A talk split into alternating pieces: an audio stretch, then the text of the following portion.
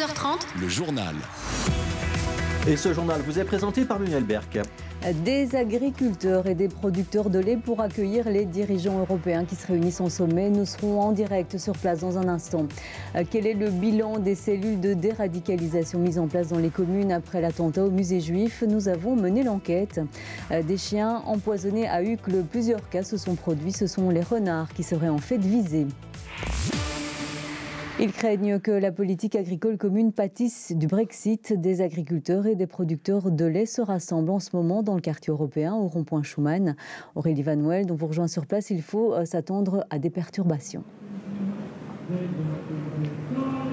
Et oui, hein, puisque près de 500 agriculteurs sont attendus ici euh, vers 13h. Si la majorité arrive en car et en train, euh, presque plusieurs dizaines de tracteurs devraient relier le centre de Bruxelles. Pour ceux euh, qui arrivent de Wallonie, ils passeront par l'avenue de Tervuren. Ceux venus de Flandre par la petite ceinture, ils se retrouveront ici entre le rond-point Schumann et l'avenue de la Joyeuse Entrée. La mobilisation est statique, donc ils resteront euh, ici. C'est une mobilisation qui se fait en marge d'un sommet européen et comme pour chaque sommet européen, eh bien le tunnel Reyas en direction du centre est fermé depuis 11h30 et depuis euh, midi 30, c'est tout le quartier Schumann qui est également fermé.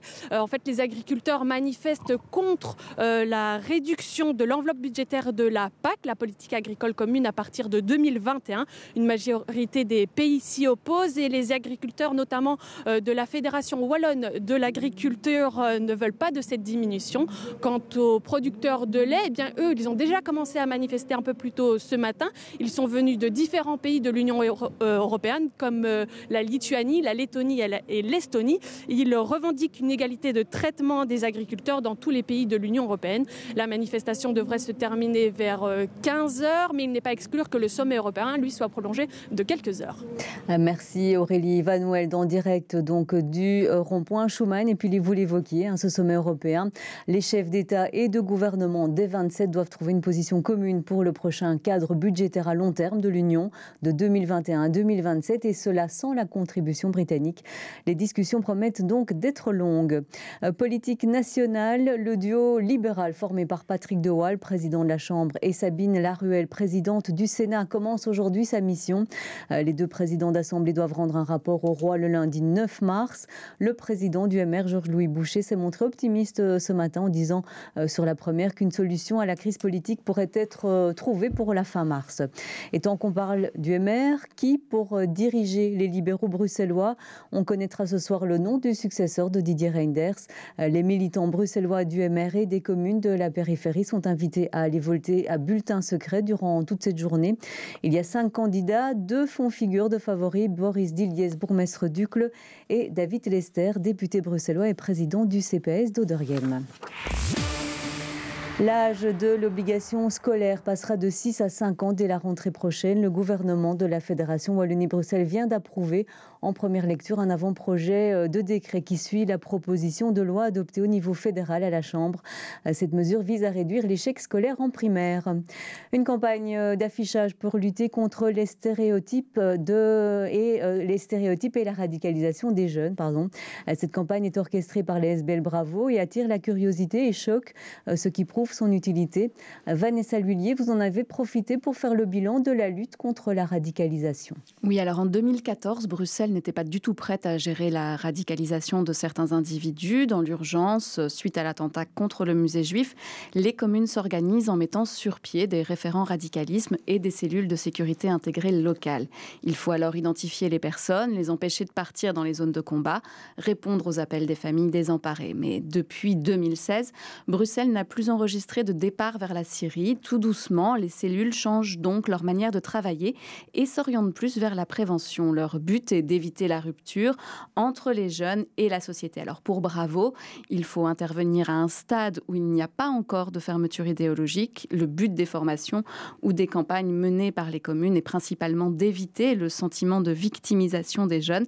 Évidemment, il y a toujours le suivi individuel des personnes déjà radicalisées. Alors pour Scarbeck, par exemple, cela représente représente environ 50 personnes et à Anderlecht une dizaine. Et la radicalisation, Vanessa, ne concerne pas que les questions religieuses? Non, alors d'ailleurs aujourd'hui on parle plus de polarisation que de radicalisation. Les différents rapports de l'OCAM pointent aussi la radicalisation de l'extrême droite. Alors les communes, et notamment celle de Molenbeek, sont très très très attentives à d'éventuelles actions contre la communauté musulmane. On se souviendra d'un safari de l'islam qui avait voulu être organisé. Et malheureusement, la fusillade dans un bar à Chicha, survenue cette nuit en Allemagne et qui a fait neuf morts, mais vient confirmer la crainte de nos autorités belges. Euh, merci Vanessa. Votre article complet est à lire dans les dossiers de la rédaction sur notre site internet bx1.be. Attention, si vous partez en vacances demain pour euh, le congé de carnaval, des perturbations sont à prévoir à Bruxelles Airport.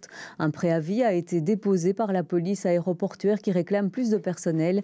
Des actions pourraient être euh, menées dès demain, jour des grands départs. Les actions envisagées sont des contrôles renforcés, ce qui rallongerait les files. C'est un phénomène qui inquiète de nombreux propriétaires de chiens à Uccle. Jack Russell est mort après avoir mangé du poison placé euh, par des habitants. On pense que c'est pour éloigner les renards. Euh, ce ne serait pas un cas isolé. D'après les témoignages recueillis sur les réseaux sociaux, la commune invite à la prudence. Maël Arnold Dussen a rencontré deux propriétaires de chiens victimes. Sur cette vidéo prise ce week-end, ce petit chien victime d'un potentiel empoisonnement, mais heureusement pour sa maîtresse, Pilote s'en est sorti. Lors d'une promenade, il aurait ingéré une boulette de viande suspecte. Sa propriétaire partage alors sa mésaventure sur les réseaux sociaux. Je ne m'attendais pas à autant de commentaires, à autant de partages. Il y a eu plus de 150 partages. J'ai eu 3-4 euh, commentaires de cas euh, qui se sont avérés. Et à côté de ça, il y a eu d'autres gens qui ont donné d'autres exemples. Mais bon, euh, voilà. Mais il y a eu énormément apparemment. Il y, a, quelque chose. Il se passe quelque chose effectivement à Uccle, dans ce quartier spécifiquement. Donc il va de Messidor, de Frey et Bruckmann.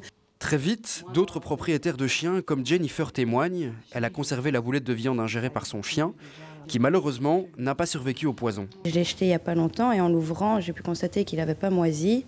Il n'y avait pas de pourriture ni rien dessus. Et par contre, il y avait une odeur euh, qui prenait le nez, comme de l'ammoniac ou, ou de l'eau de javel ou du white spirit, quelque chose qui prenait vraiment bien au nez. quoi. Une cartographie des endroits problématiques est en cours dans le but de lancer une campagne de sensibilisation la commune rappelle que deux inspecteurs de police formés au bien-être animal sont prêts à recueillir les plaintes des habitants.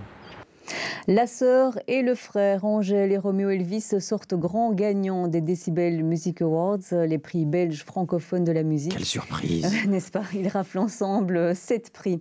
Artiste solo féminine de l'année, meilleure chanson française, meilleur concert et meilleur clip vidéo pour Angèle.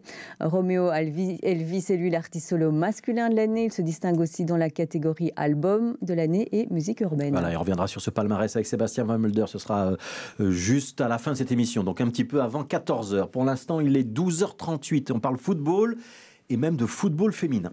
Oui, même si ce sport euh, se féminise avec notamment la médiatisation récente de la Coupe du Monde féminine, il reste encore du chemin à faire. Euh, L'Union belge compte 40 000 affiliés, hein, parmi lesquels très peu d'enfants malheureusement. Et pour attirer les filles, l'UEFA au niveau européen lance un projet en collaboration avec Disney. Euh, des modules de formation spécifiques sont proposés aux entraîneurs. Au club Le Stade Everrois, on en a déjà profité, Michael Scholz. Comme tous les mercredis, de nombreux enfants viennent jouer au foot. Parmi eux, Enza, 8 ans.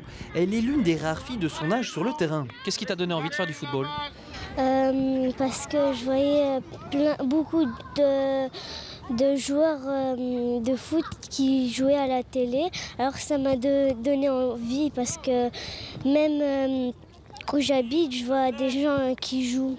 Beaucoup. Amener des filles de 6 à 12 ans à pratiquer du football, c'est la volonté de nombreux clubs bruxellois comme le stade Everois. Ça fait 2-3 ans qu'on essaye de développer le football féminin. Nous n'avons qu'une équipe adulte pour le moment. Et euh, le projet était de faire une équipe de 6-7 ans chez les filles. Et le projet Playmaker s'est arrivé juste au bon moment. Playmaker, c'est un projet de l'UFA en partenariat avec Disney.